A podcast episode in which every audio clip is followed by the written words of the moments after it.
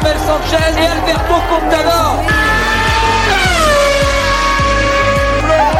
champion olympique, il a l'or autour du cou. Curry, way downtown, bang, bang. Oh, what a shot from Curry. Et bonsoir à tous et bienvenue sur Radio TTU à 20h passé de 16 minutes. C'est parti pour votre demi-heure, non pas votre heure ce soir, mais votre demi-heure sport. On est dans Panorama Sport, l'émission multisport de Radio TTU. Vous pouvez nous écouter sur 107.5 à Lannion et en direct sur internet radiottu.fr. Vous pouvez aussi nous, nous écouter ou nous réécouter en podcast si ce n'est pas déjà fait. Au programme de Panorama Sport ce soir, en ce mardi 12 novembre, il y aura du tennis. On va parler du troisième sacre. Et oui, déjà le troisième sacre en Fed Cup de l'équipe de France. C'était ce week-end à Perse. On parlera évidemment aussi du Masters de Londres qui se déroule en même temps. Évidemment, une page NBA dont euh, on parlera évidemment du maillot retiré pour Tipeee. Et puis en fin de émission, on parlera de la Transat Jacques Vabre en voile et on parlera également de cyclocross puisqu'il y avait les championnats d'Europe euh, ce week-end, enfin le week-end dernier. Et pour m'accompagner ce soir, euh, voici euh, les chroniqueurs et les journalistes qui m'accompagnent avec Evan. Bonsoir Evan. Bonsoir Valentin, bonsoir à tous. Il y a Noah aussi. Bonsoir Noah. Salut Valou, salut tout le monde. Mathieu qui est passé nous voir faire un petit tour. Salut les gars, ravi d'être là de sitôt avant d'enchaîner 4-4-2. Ouais, effectivement, 21h 442. Euh, pardon. Euh, Milan qui est là avec nous. Bonsoir Milan. Salut à tous. Et puis Fabien également. Bonsoir Fabien. Bonsoir Valou, bonsoir à tous. Eh ben écoutez, je vous propose qu'on démarre tout de suite par le tennis puisque c'était ce week-end, c'était à T'allais m'oublier, euh, Valou, oui. Eh, il y a Vivien aussi, notre technicien. Bonsoir Vivien. Et oui, première fois que je suis à la régie. Bonsoir Valou, euh, bonsoir à tous. Alors comment c'est la cabine en régie? C'est confortable? Ah, on est bien, hein, franchement ça va, on est bien en hauteur, euh, bien là pour gérer tout ce qui est régie et technique. C'est Donc ça. on est bien, ça va. C'est ça. Et donc, je le disais, Vivian, on va démarrer tout de suite par l'événement du week-end. Pour la troisième fois, elles l'ont fait. C'était à Perth, c'était dimanche. Est-ce qu'on a la balle de match Euh, oui, justement, donc euh, l'équipe de France qui a donc battu l'Australie au terme du cinquième match 3 à 2 avec euh, la paire euh, Mladenovic-Garcia. Je vous propose d'écouter d'ailleurs le point gagnant qui a permis à la France de remporter son troisième sacre en Fed Cup. On écoute.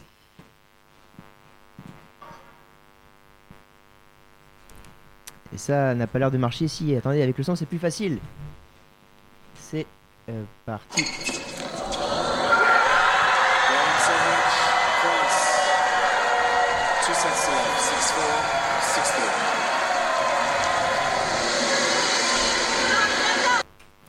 Et oui, comme tu l'as dit, Vivian, au terme d'un cinquième match euh, qui aurait été quand même euh, assez, qui se sera très bien joué quand même. hein. Il y aura eu quand même d'intensité. Ils ont gardé des forces quand même pour ce dernier match. On rappelle qu'Ashley Barty, qui faisait partie du double australien, avait joué quelques heures auparavant contre Kristina Mladenovic, donc défaite de l'australienne. C'était un week-end quand même où on, a, on est passé un peu par toutes les émotions, hein, surtout pour les joueuses, avec euh, dès le premier jour une Caroline Garcia qui a complètement sombré contre euh, Ashley Barty, la numéro 1 mondiale euh, pour l'Australie. Ouais, justement, 6-0, 6-0, une véritable claque. Caroline Garcia qui euh, bah, s'est bien relevée le lendemain. Et d'ailleurs, en parlant de ça, euh, Valou, justement, euh, le, bon choix tactique de Beneteau sur ces deux journées, c'est qu'il n'a pas fait jouer Caroline Garcia lors du quatrième match, donc, qui a été joué par, Pauline Parmentier, qui a perdu donc contre Tom Lanovic.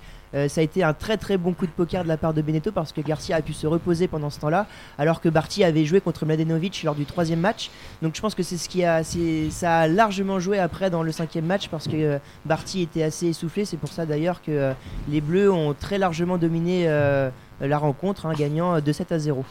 Messieurs qui est autour de la table, est-ce que vous avez vu la rencontre en intégralité, juste le double Qui a vu quoi? Evan, on commence par toi. Bah moi j'ai regardé mais pas forcément les matchs en entier, j'ai vu beaucoup d'extraits de, de, ce qu'on va appeler des highlights des matchs et euh, sur le match euh, Kristina Mladenovic contre Ashley Barty, on a vu que Mladenovic avait enfin le vrai niveau auquel on peut l'attendre et qu'elle a pas forcément euh, quand elle joue euh, en individuel, que ce soit dans les grands chelems ou même dans les, dans les ATP euh, 500 ou 1000. Donc c'est bien d'avoir la France à ce niveau-là pour la dernière Fed Cup avec ce, ce système-là. Et euh, du coup, bah, c'est très bien pour la France. Et puis le double qui a été maîtrisé. euh, Eh oui, on le rappelle, c'est la dernière Fed Cup Vivien dans son format actuel, puisqu'à partir de l'année prochaine, elle va avoir le même lifting que la Coupe Davis. D'ailleurs, la Coupe Davis, n'oubliez pas, c'est la semaine prochaine. Euh, donc euh, la semaine du 18 au 24 novembre. Et d'ailleurs, Milos Raonic a annoncé qu'il était euh, forfait hein, pour, euh, pour cette rencontre.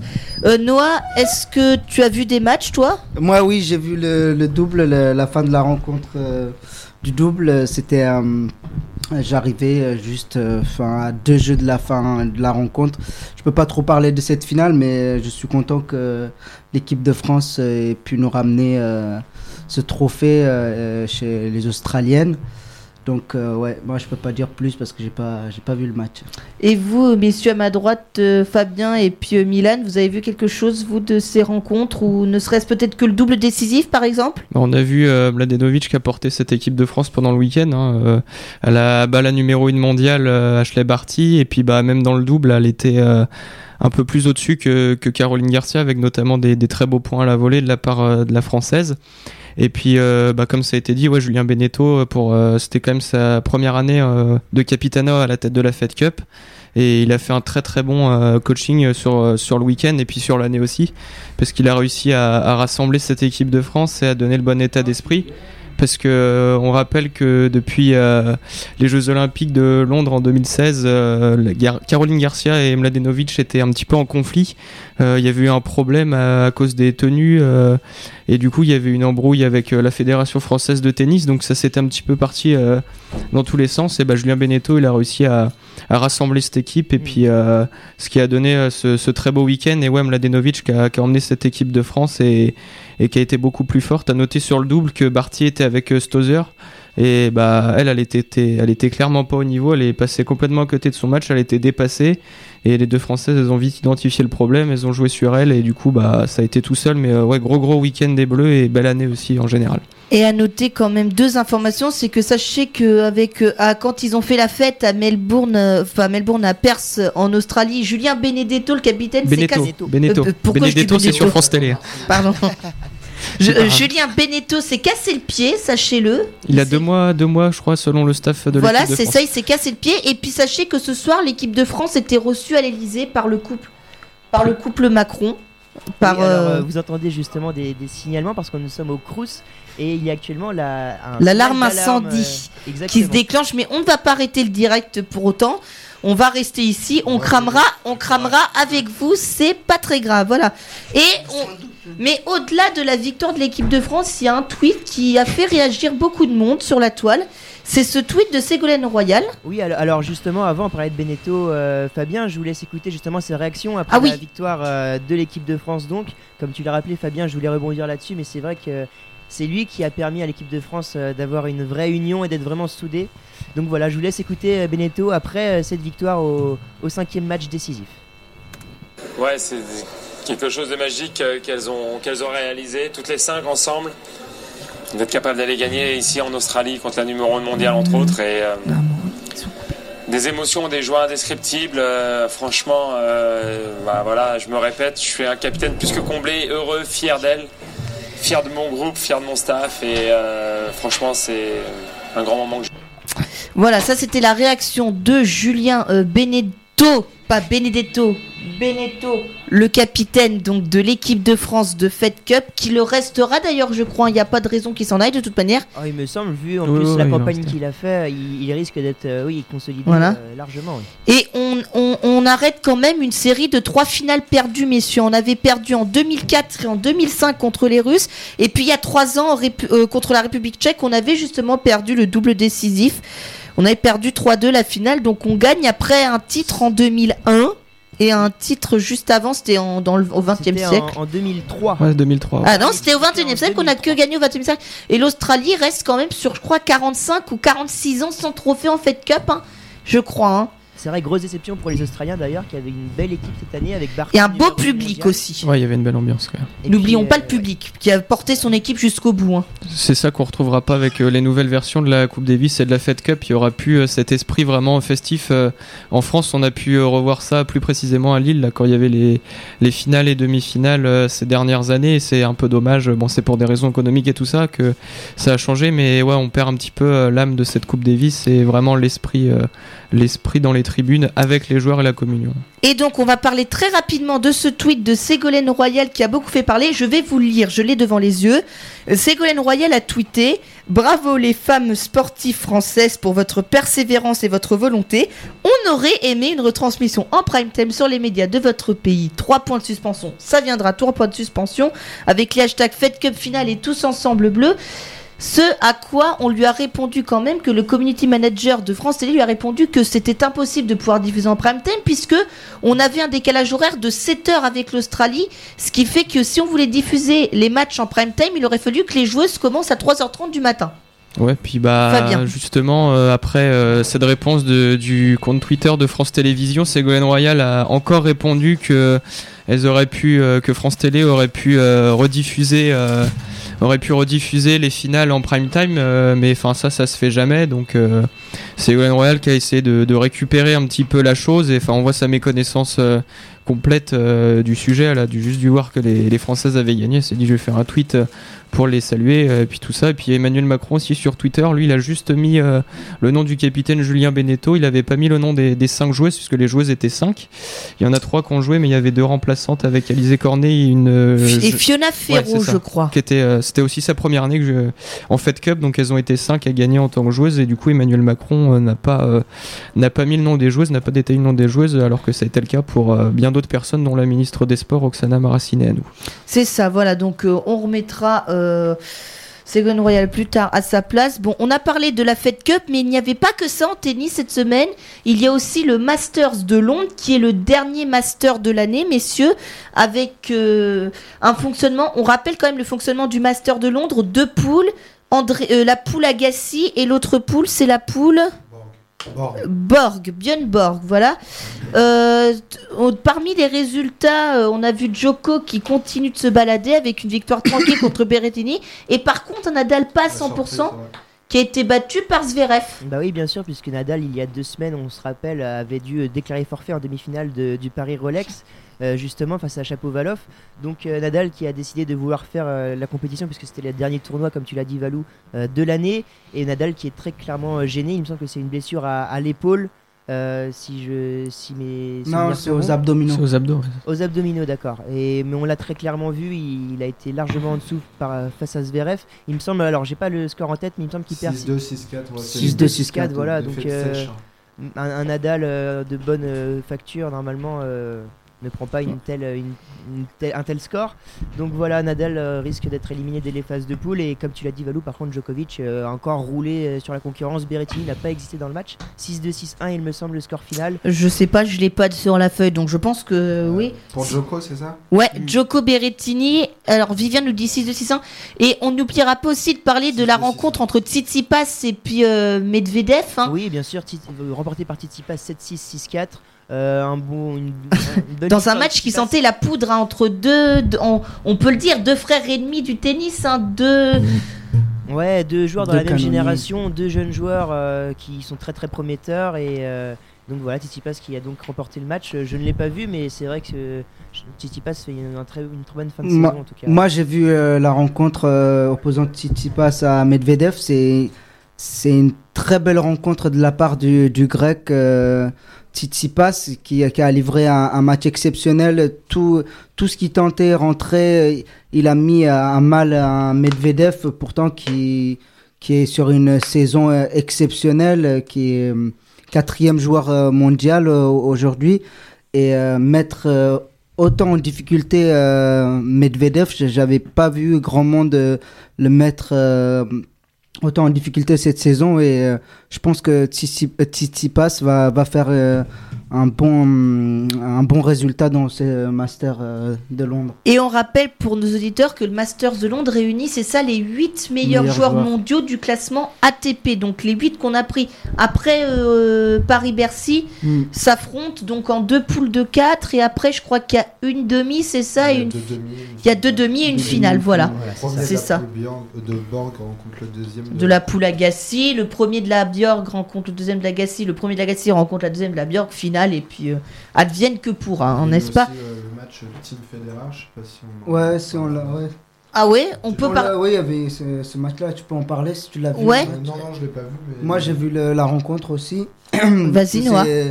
C'est team. Bah, après, en Federer, il n'est pas très en forme. Même euh, cet après-midi, euh, malgré sa victoire contre Berrettini en 2-7, euh, 7-6, euh, 6-2, je crois, n'est pas, euh, n'est pas hyper en forme. Je sens pas un Federer euh, des, des grands jours. euh, et quand tu tombes contre Dominic Thiem, qui, a 5 victoires à, 2 contre, en face à face, fa- face à- contre Federer, Tim a, a joué comme d'habitude. Enfin, il a sorti un très bon tennis, comme on a pu le voir à Roland Garros cette année.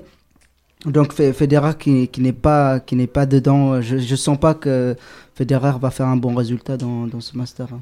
Je sais pas ce que vous, enfin si quelqu'un l'a vu le match, Non. mais euh, même cet après-midi, euh, Federer il me donne- fait pas très bonne impression pour le moment. Bon, pour finir sur le Master de Londres, en tout cas en simple, hein, après on parlera des doubles, mais en simple, on regrette qu'il n'y ait pas de Français. Gaël Monfils était pas loin de pouvoir y parvenir. Mm. Il lui manquait, je crois, une victoire, c'est ça, pour y parvenir? C'est ça, il a perdu son quart de finale contre Chapeau-Valoff euh, à Paris et s'il avait gagné, il aurait été en demi-finale et donc aurait été qualifié. Donc il y a un match près, mon fils a raté euh, les qualifications pour ses Masters euh, 1000. C'est dommage, Euh, mais bon. Masters, pardon. Mais bon, peut-être l'année prochaine, hein, on sait pas, pourquoi pas.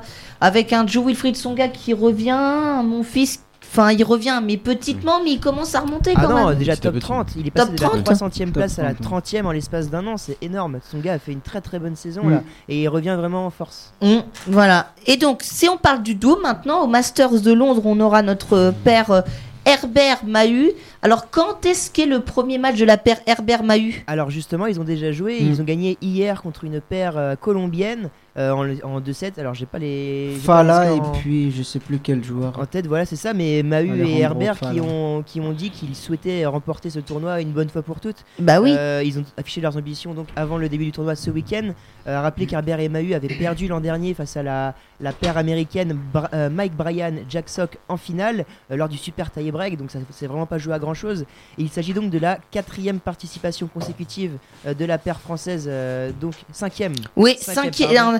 C'est euh, un- ils voudraient bien gagner pour leur cinquième participation hein, au, au double, enfin au Master euh, à Londres. Voilà, c'est ça. Voilà. Et donc au programme de demain, qu'est-ce qu'on a au programme alors, messieurs, demain?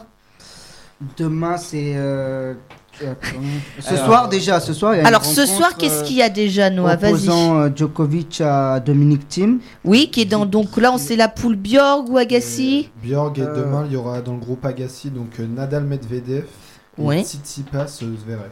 Génial, ça promet quand même de ce genre de match. hein. Qu'est-ce que, est-ce qu'il peut y avoir des surprises? Un Nadal qui est encore battu, un C'est possible parce que Possible. Medvedev est quand même en forme même s'il a perdu contre Tsitsipas. Hmm, mais je pense que Tsitsipas, enfin pour moi euh, Tsitsipas, il y a, y a pas grand, après, à part euh, Djokovic et Dominic Thiem, il y a pas grand monde qui va pouvoir le mettre euh, en difficulté je, dans ce tournoi euh, pour moi. Alors juste autour de la table, et ce sera ma dernière question, et après on a une petite anecdote tennis après.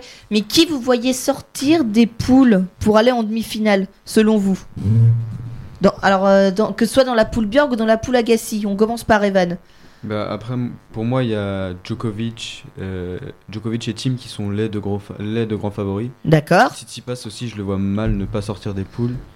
Et après, je pense que là, c'est là qu'il y aura une place à prendre. Ok. Entre Medvedev, euh, Zverev et Nadal, euh, Mm. euh, derrière Tsitsipas, je pense qu'il y, a il y a une place à aller chercher. Mais pour Nadal, s'il veut euh, cette demi-finale, il faudra impérativement euh, gagner. Enfin, pour Nadal et Medvedev, il faudra impérativement gagner parce qu'ils n'ont plus le droit à l'erreur avec euh, cette première défaite euh, sur leur premier match. Et Vivien, toi, tu vois qui sortir des poules, toi? Alors pour euh, le groupe Bjorg, bien évidemment, euh, les deux donc, on- dont on a parlé, Djokovic et Thiem, qui s'affrontent d'ailleurs ce soir. Ok. Et pour le groupe Agassi, justement, je pense que ça va se. Donc, euh, Tsitsipas risque de passer. Et ça va se jouer, je pense, entre Zverev et, et Medvedev pour euh, la qualification. Les deux joueurs qui se joueront donc en fin de semaine euh, lors du troisième match de ces phases de poule. Et ben voilà, messieurs, on a parlé donc du Masters Londres et on avait une petite anecdote à vous raconter encore en tennis et ce sera notre euh, dernier point de la partie tennis. On a euh, le Malouin Manuel Guinard sur le futur euh, euh, 15 000 dollars de Prague qui a fini deuxième. Oui, tout à fait, Manuel Guinard, qui est donc le premier joueur breton au classement ATP, qui est donc autour de la 300e place et qui a donc gagné ce week-end son second titre de l'année, donc sur le futur à 15 000 dollars de Prague. Le Breton qui a donc battu euh, un autre local de 19 ans, euh, le Tchèque Michael Vrebenski, si je le dis bien, 7-6, euh, 6-3. Et donc euh, Manuel Guinard, qui était monté jusqu'à la 250e place euh, cet été, devrait donc regrappiller des places au classement ATP. Donc c'est de très bon augure donc, pour le tennis euh, breton. Euh, en espérant qu'il puisse encore un peu grappiller des places pour espérer avoir des wildcards et des possibles euh, chances de qualification pour les tournois principaux. On rappelle que cet été, justement, à Roland Garros, Guinard avait atteint le dernier tour des qualifications pour euh, effectuer Roland Garros. Donc voilà, très très prometteur pour la suite. Ah, On rappelle que Guinard a 23 ans, donc il lui reste encore de belles années devant lui. Ok, et ben on surveillera sa progression et puis on en reparlera, je pense, très prochainement dans Panorama Sport. Messieurs, pour la partie tennis, c'est terminé. Maintenant, eh bien, écoutez, c'est votre heure de gloire. C'est parti, c'est la page NBA. Normalement, on a le jingle. Car il ne veut pas se lancer. Bon, c'est pas grave, on va, la- on va le faire sans. On va faire sans. Donc, la page NBA, comme d'habitude, dans 4, euh, dans, quoi, dans 4, 4, 2, dans Panorama Sport, on vous fait cette page NBA. On démarre cette page NBA par l'information de la journée. C'est la. Alors attendez. Up for the layup. Oh, blocked by James. Not in my house. Il marchait pas euh, dans, euh, dans le. To Curry, way downtown. Bang! Bang! Oh, what a shot from Curry! Cleveland! This is for you! Allez, on est parti donc pour cette page NBA. Donc je vous le disais, on va commencer par l'information de la journée. C'est la cérémonie du retrait du maillot de Tony Parker à San Antonio. C'est le premier Français de l'histoire à avoir un maillot retiré, le numéro 9. Donc c'est le dixième maillot qui est retiré aux Spurs. Ouais, alors d'ailleurs justement, on a un petit tapis pour euh, vous montrer un peu l'ambiance qu'il y avait lorsqu'il a euh, eu son, sa cérémonie pour retirer son maillot euh, dans la salle des Spurs. Je vous laisse écouter ça. Et ben allez, on y va.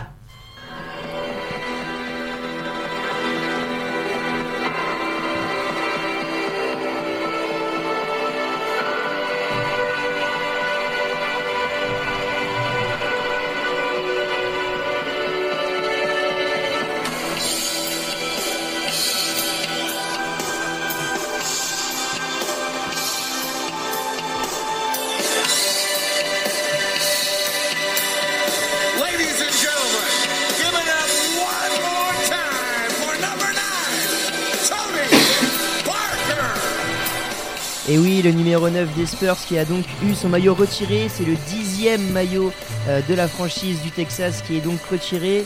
À savoir que justement Parker, euh, c'est du lourd avec euh, les Spurs. C'est 17 saisons sous les couleurs donc de San Antonio avec 4 titres NBA à la clé, un en 2003. euh, un autre en 2007, euh, en 2014 et puis aussi un en 2001 lorsqu'il est arrivé. Alors justement, euh, Tony Parker, c'est six fois euh, All-Star. Euh, il, a, quatre fois fait partie de, de le All-NBA Team et il a été titré, il a eu le titre de MVP des finales lors de la saison 2007. Bien sûr, on ne peut pas parler de Tony Parker sans évidemment parler de son trio légendaire, accompagné de Tim Duncan et de, de Manuel Ginobili, l'Argentin, qui compile à eux trois le plus grand nombre de victoires en playoff et en saison régulière de l'histoire de la NBA. Autant dire que c'est du solide. À rappeler aussi que Tony Parker a été champion d'Europe junior et avec l'équipe A euh, en équipe de France. La seule chose qui lui manque en fait, c'est un championnat du monde avec l'équipe de France Ou C'est des ça. Jeux et les Jeux Olympiques. Voilà. de- Il a quasiment tout gagné. Alors, il a tout gagné sauf ces deux titres-là. On rappelle juste, Vivier, une précision pour nos auditeurs. Quand on dit qu'on retire un maillot, c'est-à-dire que plus personne n'aura le droit au San Antonio Spurs de porter le 9. C'est ça, C'est c'est-à-dire que le numéro 9 ne sera plus jamais porté de l'histoire de la franchise. Et donc Duncan et Ginobili, pareil, leur numéro, on peut plus les porter. Le Donc c'est- ça. Ginobili. voilà, c'est ça. Alors, euh, vos avis sur Tony Parker? Ici autour de la table Ah, je pense que hum, Milan il, a, il a contribué euh, à, à la découverte euh, du basket euh, américain en France parce que c'est un des, des, des premiers Français à être arrivé dans, en NBA. Donc ensuite, voilà, on, c'est- on- on lui connaît ses qualités de, de crosseur, de dribbleur, de passeur et je pense que ça, enfin, quand on évoque le basket euh, pour des- aux Français, pour des inconnus, on, le, nom qui, qui ressort euh, tout le temps, c'est Tony Parker. Donc voilà, je pense que c'est une page qui se tourne. Maintenant, à voir qui euh, pourra reprendre le flambeau parmi, nos Frenchies qui ont été draftés dans les deux dernières années. Donc euh, on va suivre ça de près. Evan, un souvenir de, de Tony Parker qui te marque, quelque chose qui t'a marqué de lui quand de son passage en NBA Bah, en fait, Tony Parker, déjà, ce qui est impressionnant, c'est que euh, Stephen Brun, qui est consultant euh, à, chez RMC Sport, a d'ailleurs dit hier qu'on ne se rend pas encore compte de l'impact qu'a eu Tony Parker euh, sur la NBA. Parce que on voit beaucoup des Français qui demandent quand est-ce qu'il y aura un Français MVP ou considéré comme le meilleur joueur du monde. Sauf qu'on se rend pas compte que déjà un Français, un Européen MVP des finales, c'est arrivé que très rarement. Il y a eu que Dirk Nowitzki qui l'a été à part Tony Parker, je crois. Et, MVP des finales? MVP Euh, des finales, il y a que ouais, c'est quoi. ça, il me semble, ouais. il a été MVP aussi. Dire qu'il est Ouais. donc le seul, euh, seul joueur européen à avoir reçu le titre de MVP sur une Euh, saison Il y régulière. a Yanis aussi maintenant. Et Yanis maintenant, oui, bien sûr, tu as raison. Voilà. Mais pour rappeler, Tony Parker, c'est vrai, je rebondis sur ce que tu disais, à l'époque, en, en 2001, lors de sa première saison NBA, lorsqu'au bout de 4 matchs, euh, Pop, Greg Popovich, son coach, est venu le voir pour lui dire Tu seras le, meneur titulaire de l'équipe. C'est vrai qu'à l'époque, euh, ça ne se faisait pas, il y avait, il n'y avait aucun euh, joueur meneur de, en NBA qui était européen et qui était à la tête. euh, donc d'une équipe comme ça qui avait le lead et, la balle donc c'est vrai qu'à l'époque c'était assez exceptionnel et ce qui prouve d'ailleurs que Parker a été remarquable de bout en bout et surtout grâce à Popovic qui lui a permis de prendre le lead dès son arrivée en NBA et de s'imposer comme l'un des meilleurs l'un des, des meilleurs meneurs de jeu de son époque très clairement. Et Noah, toi, au niveau de Tony Parker, euh, enfin, qu'est-ce que, est-ce que t'as un souvenir, euh, quelque chose que- qui te marque chez lui? Je suis pas, un, je suis pas un grand spécialiste de basket pour euh, bien parler de Tony Parker, mais c'est c'est un sportif euh, qui est euh, qui est important pour euh, pour la France, qui qui fait euh, qui fait connaître la France dans, le monde entier grâce à ses euh, performances, euh, bah, que ce soit en- avec son équipe euh, de San Antonio, que, euh, et aussi avec euh, l'équipe de France. S'il y a un moment qui m'a marqué de Tony Parker, c'est son discours dans les vestiaires. Je crois que c'était au JO de. Non, Euh, de l'Euro justement en Euro 2013, 2013, lorsqu'il ouais. remporte la compétition. C'était donc lors des quarts de ça, finale contre l'Espagne C'est- à la mi-temps. C'est les demi, non? Pour moi, c'est les demi. Les demi-finales Je crois que c'est Ouais, demi. je crois que c'est la demi, ouais, puisqu'ils ont battu la Lituanie, je crois, en finale. hein. On bat la Lituanie en finale. Ouais, c'est ça. Ouais, Euh, du coup, bref, c'est une image que j'avais vue et que c'est- qui m'avait euh, qui m'avait marqué de lui. C'est un- c'est un grand champion, respect, euh, respect pour sa carrière. Bon, alors maintenant, il... ouais, Mathieu, vas-y. Je fais mon apparition pour euh, rendre un bref hommage à Tony Parker avec mon regard euh, très extérieur par rapport au basket.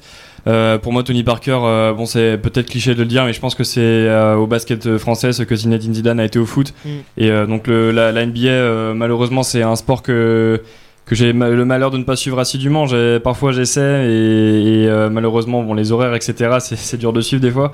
Mais euh, Tony Parker, euh, j'aimerais lui rendre hommage parce que rien qu'hier, en voyant la cérémonie, en voyant son regard, c'était magnifique et on lisait une histoire tellement profonde dans son regard quand il voyait son maillot.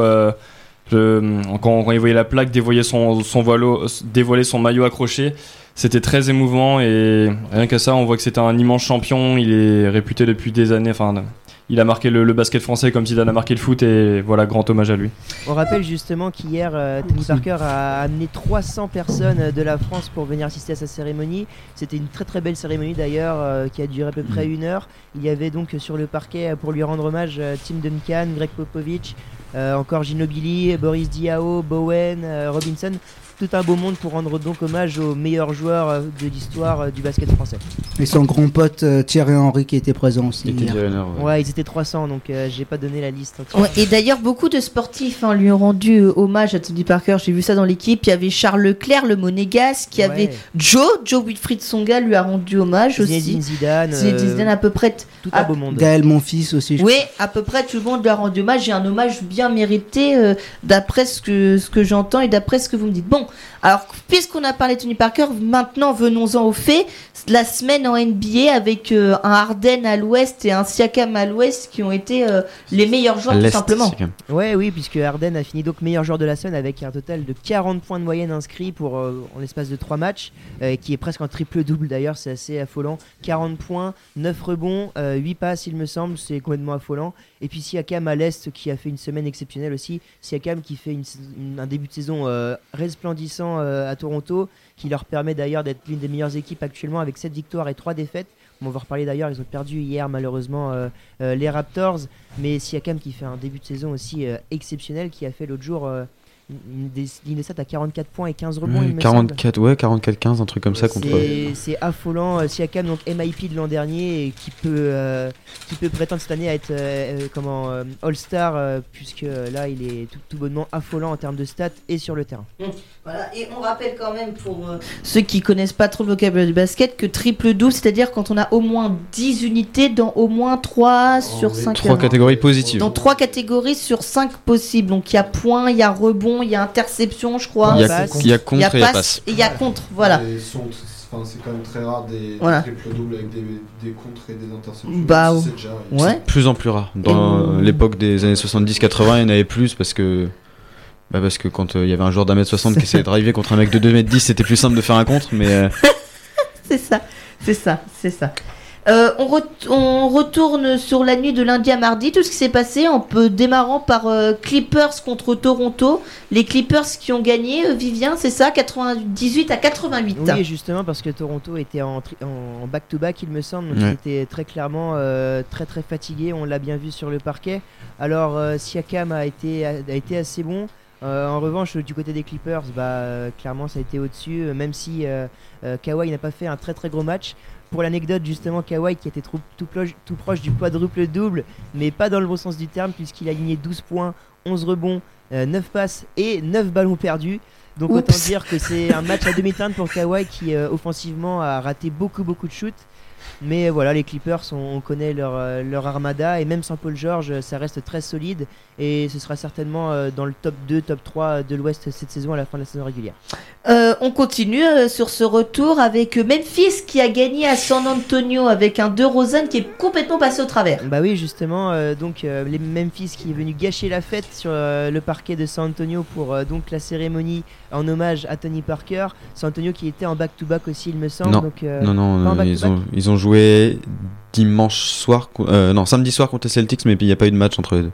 D'accord. Et bien en tout cas, euh, San Antonio qui est passé complètement à travers de son match. Hein, on peut noter notamment DeRozan qui a fait euh, des lignes de stats catastrophiques euh, en fin de match. C'était d'ailleurs assez mirobolant parce que San Antonio a eu un nombre incalculable de chances de, de revenir dans la rencontre et DeRozan a raté ab- absolument shoots. qui rate complètement parce que euh, y a l'action à deux quand il y a deux points d'écart où des Rosanne tente un drive impossible avec trois joueurs sur lui alors qu'il fait un match un match dégueulasse on peut le dire. C'est ça, et puis il y a aussi la dernière action à 2 secondes de la fin où les Spurs euh, donc récupèrent une faute technique ah, donc, avec un lancer franc et une possession derrière à moins 4. Donc DeRozan doit rentrer la- le shoot puis ensuite essayer de mettre à 3 points pour revenir dans le match. Et bien il a raté son lancer franc, preuve que hier il est complètement passé à travers de son match.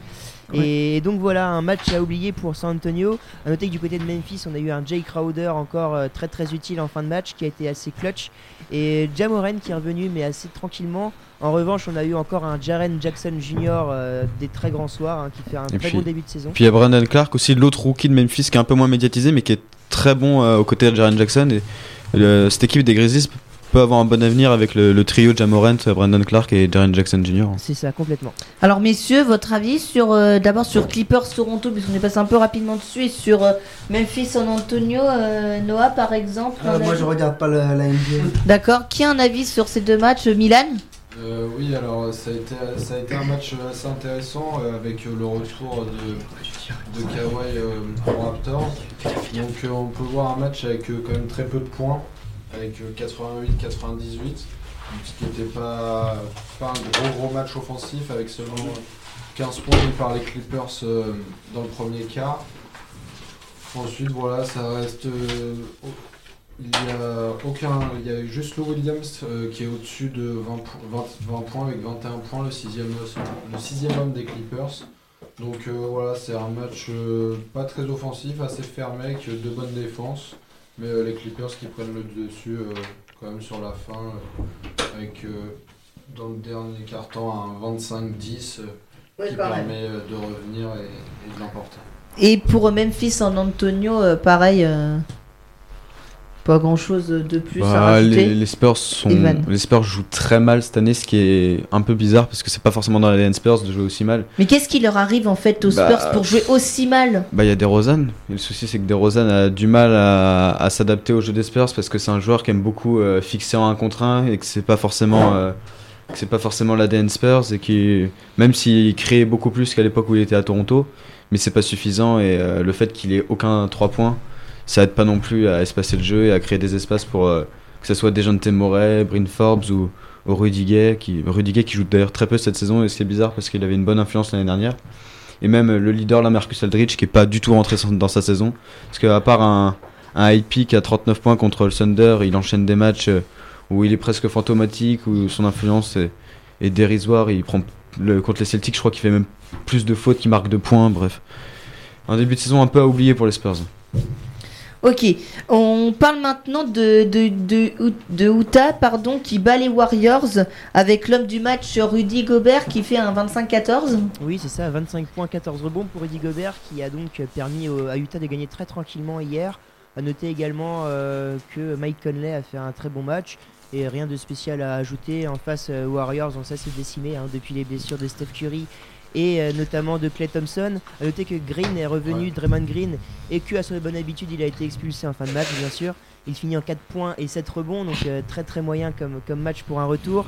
Et puis à noter également D'Angelo Russell qui est un peu seul sur terre euh, dans le secteur offensif des Warriors, qui a inscrit, il me semble, plus de 30 Il points. met donc, 33 euh, hier soir, je crois. 33 points, c'est ça. 33 et 8 passes. C'est ça, et puis voilà, à côté, c'est beaucoup de rookies, c'est les petits Eric Pascal, très prometteurs, mais bon, inexpérimentés, et ça fait pas une équipe. Donc le, si je vous comprends bien, les Warriors joueront pas du tout les playoffs en fin de saison. Les Warriors, c'est simple, c'est en termes de bilan actuellement, c'est 2 victoires, 9 défaites, pire équipe de la ligue, il me semble, Ouais. au niveau des Knicks en tout cas. Euh, Knicks sont à, sont à 2-8, donc c'est encore pire les Warriors. Mais les Warriors, euh, l'année dernière, ils visaient le titre, cette année, ils visent plus le premier choix de draft. hein, on va pas se mentir. Euh, ouais, je sais pas s'ils le visent, mais Ils le visent pas, mais dans la par la force des choses, c'est ce qui risque Ce d'arriver. sera dans les dernières places de, de l'Ouest, voire dernière place, puisque Curry ne sera pas de retour avant euh, le printemps. Donc euh, autant dire qu'il fera euh, 15-20 matchs maximum. Ok, et puis les Celtics, puis ensuite, hein, qui est le premier incontestable à l'Est, Vivien. Et oui, et premier incontestable même de, de NBA, hein, meilleur bilan actuellement de la ligue avec 8 victoires et une défaite. Leur seule défaite, c'est lors du match, euh, leur premier match justement à Philadelphie.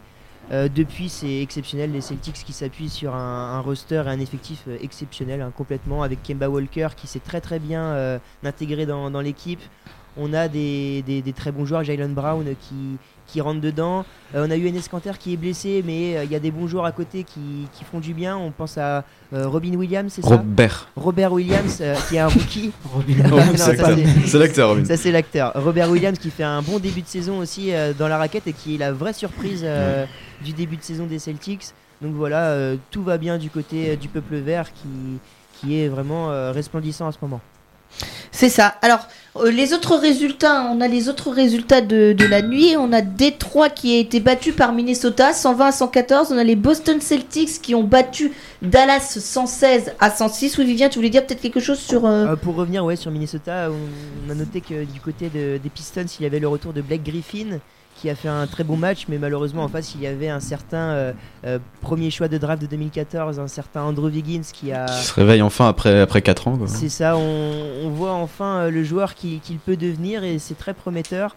Kat qui a encore fait son match, Carl Anthony Towns qui était très bon et Minnesota qui fait un bon début de saison. On sait qu'ils vont se, se battre pour euh, ces places en playoff. Ce sera compliqué, mais en tout cas avec ce beau duo, euh, ils peuvent espérer euh, se qualifier.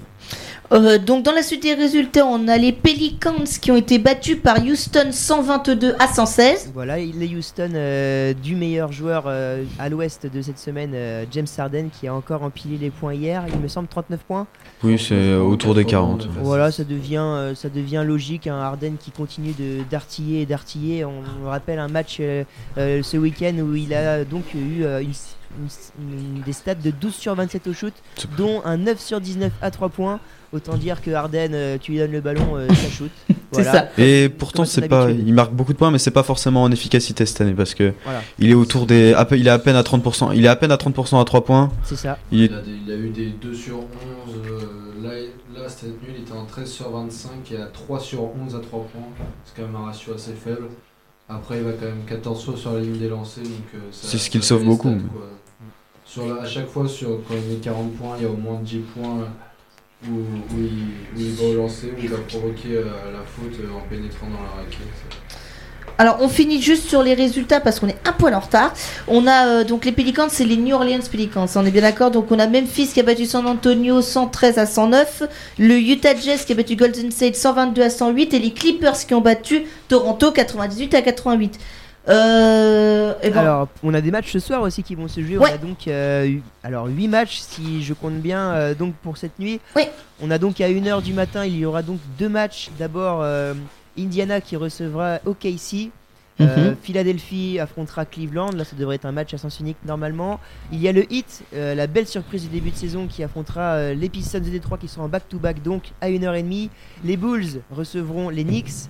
À 3h, Denver affrontera les Hawks d'Atlanta avec un Trey Young également euh, excellent. On pourra en reparler d'ailleurs pendant les prochaines émissions. Euh, le Jazz en back-to-back qui affrontera la terrible équipe des Nets de euh, Kyrie Irving qui ne fait pas un très bon début de saison de son côté. Enfin, dans les deux derniers matchs, les Suns qui font eux euh, un début de saison Tony Truant affrontera les Lakers de LeBron James et d'Anthony Davis. Et puis le dernier match ce sera entre Sacramento et Portland. Sacramento qui on le rappelle euh, a euh, reçu la blessure de De'Aaron Fox pour euh, un mois. Donc très gros coup dur pour les Kings qui, ont, qui auront du mal cette nuit à, à vivre face à- au Portland de Damian Lillard. c'est ça. Et on rappelle juste que Dion Waiters a pris 10 matchs de suspension. Hein. Oui, c'est ça. C'est d'ailleurs la, la petite anecdote de, de la journée en NBA. Dion Waiters qui est déjà suspendu par, par Miami, son équipe, pour, euh, il me semble, des. Consommation de drogue dans l'avion, un truc comme ça. Alors, Il y a Chewing Gum aussi, il j'ai était- vu. Il était déjà Oui, suspendu Chewing Gum à la euh, pour, euh, pour un comportement assez, euh, assez lamentable. Et donc là, il a encore reçu 10 matchs de suspension, Dion Waiters, puisqu'il en fait, il a, il a fait une crise de panique dans l'avion parce qu'il avait consommé un chewing gum à la bœuf avant de, de monter dans le dans, dans l'appareil. Et donc voilà, 10 matchs de suspension supplémentaires pour Dion Waiters. Alors Miami fait un très bon début de saison, mais pour le coup, euh, Dion Waiters, euh, c'est moyen. À rappeler que ce joueur-là euh, pèse 25 millions d'euros par an dans la masse salariale de, de la franchise. Il reste beaucoup d'années à son contrat ou pas, John Waiters Alors, Ou est-ce qu'il est en fin de euh, contrat Il a été prolongé, donc euh, il a eu ce, ce salaire mirobolant pour le joueur que c'est en 2016, lorsque justement euh, toutes les franchises ont commencé à, À avoir beaucoup d'argent à dépenser. Euh, voilà, Ouais, c'est ça. ouais. Et, et donc, euh, je ne sais pas, mais en tout cas, John Waiters qui devrait euh, peut-être prochainement quitter euh, l'élite euh, en en raison de tous ces, ces problèmes personnels. Et alors pour finir cette émission, on va très rapidement parler de cyclocross parce que ce week-end il y avait les championnats d'Europe. Fabien, tu as vu ça pour nous et tu vas nous en, raconter. Ouais, effectivement, il y avait les championnats d'Europe donc de cyclocross en Italie. Donc on a vu euh, la victoire euh, inévitable de Mathieu Van Der Poel, le néerlandais. C'était son troisième titre consécutif au championnat d'Europe alors que euh, il est actuellement champion du monde. Euh, donc ses principaux adversaires étaient les coureurs belges donc qui ont fait une tactique d'équipe pour tenter de l'éliminer, de le bloquer, mais Van Der Poel a bien résisté euh, pendant la course. Donc euh, c'est deux Belges qui complètent euh, le podium avec Eli Isberg et Swick Bell. Donc euh, son principal rival belge de d'habitude, Wout van Aert, n'était pas là puisqu'il est blessé depuis le contre-la-montre individuel sur le Tour de France. On rappelle qu'il avait subi une grave déchirure musculaire au niveau de la cuisse droite à cause d'une barrière dans un virage. À noter que chez les espoirs, il y a eu un titre pour l'équipe de France avec euh, Michael Crispin qui a été donc sacré champion d'Europe dans la catégorie espoir. Et donc le troisième est aussi un Français, c'est Antoine Benoît, donc qui complète le podium. Euh, juste pour finir très très rapidement, euh, Mathieu Van Der Poel a annoncé que pour la saison prochaine, il s'alignerait sur les courses sur route, donc sur euh, pas mal de classiques, notamment les Strade Bianche en Italie, Gantve Belgame, Paris-Roubaix, le Tour des Flandres, donc euh, les, les classiques de printemps. Pour euh, rappel, cette année, il avait remporté euh, l'Amstel Gold Race. Donc euh, voilà, euh, Mathieu Van Der Poel qui, qui clôture euh, bien sa saison sur route en commençant celle de cyclocross de la meilleure des manières. Voilà. Bon, le cyclocross c'est bon. On devait vous parler de Transact Jacques Vabre. On est désolé, on a vraiment plus le temps. Le thème a pris l'eau, on peut le dire. Voilà, c'est ça. On vous re- Ah, c'est beau. Comment bien finir l'émission c'est ça. Sinon, on peut Mais- dire que sans, euh, sans Curry, ils sont un petit peu dans la sauce, les Warriors. hein, mais Mais, mais, en, tout- mais- en tout cas, sachez juste qu'à la Transat Jacques Vabre, quasiment tous les bateaux sont arrivés. On a tous les IMOCA, les, les- les classes. Non, non, les classes 50, aucun n'est arrivé. Et que derrière, les multi 40, euh, ils sont quasiment tous arrivés. Il reste euh, encore euh, quelques bateaux, mais qu'on n'est pas loin de l'arrivée. Voilà. Merci, messieurs, en tout cas, d'avoir été avec nous pour ce panorama sport. Rendez-vous la semaine prochaine à partir de 20h sur Radio TTU 107.5. Vous pourrez réécouter cette émission sur radio TTU.fr. On fait attention au matériel, Milan, s'il te plaît. Et dans quelques secondes, vous retrouvez 442. Au programme, Vivien, ce soir, très rapidement, on tease, trêve internationale et championnat. Eh bien oui, Didier Deschamps avec sa liste des 23, nous en parlerons euh, très rapidement. On parlera également euh, des matchs qui ont eu lieu ce week-end en Ligue 1, notre tour d'Europe, et puis on finira par le quiz. Le tout dans 1 minute 30. Merci Vivien pour la technique et puis à la semaine prochaine. Oui, et puis à tout de suite pour... Au revoir. Ne, ne quittez pas, on vous laisse pour l'instant avec un petit son de Niska, on revient, à tout de suite. Allez, Oh salut. yes Les gars, faut tourner dans une émission comme ça, on peut pas Vite, vite, vite Allez, donne-moi ça, s'il te plaît. C'était si drôle. ça tourne Moi, je sais On est en retard, Valentin. Qu'est-ce qu'on s'en branle que dada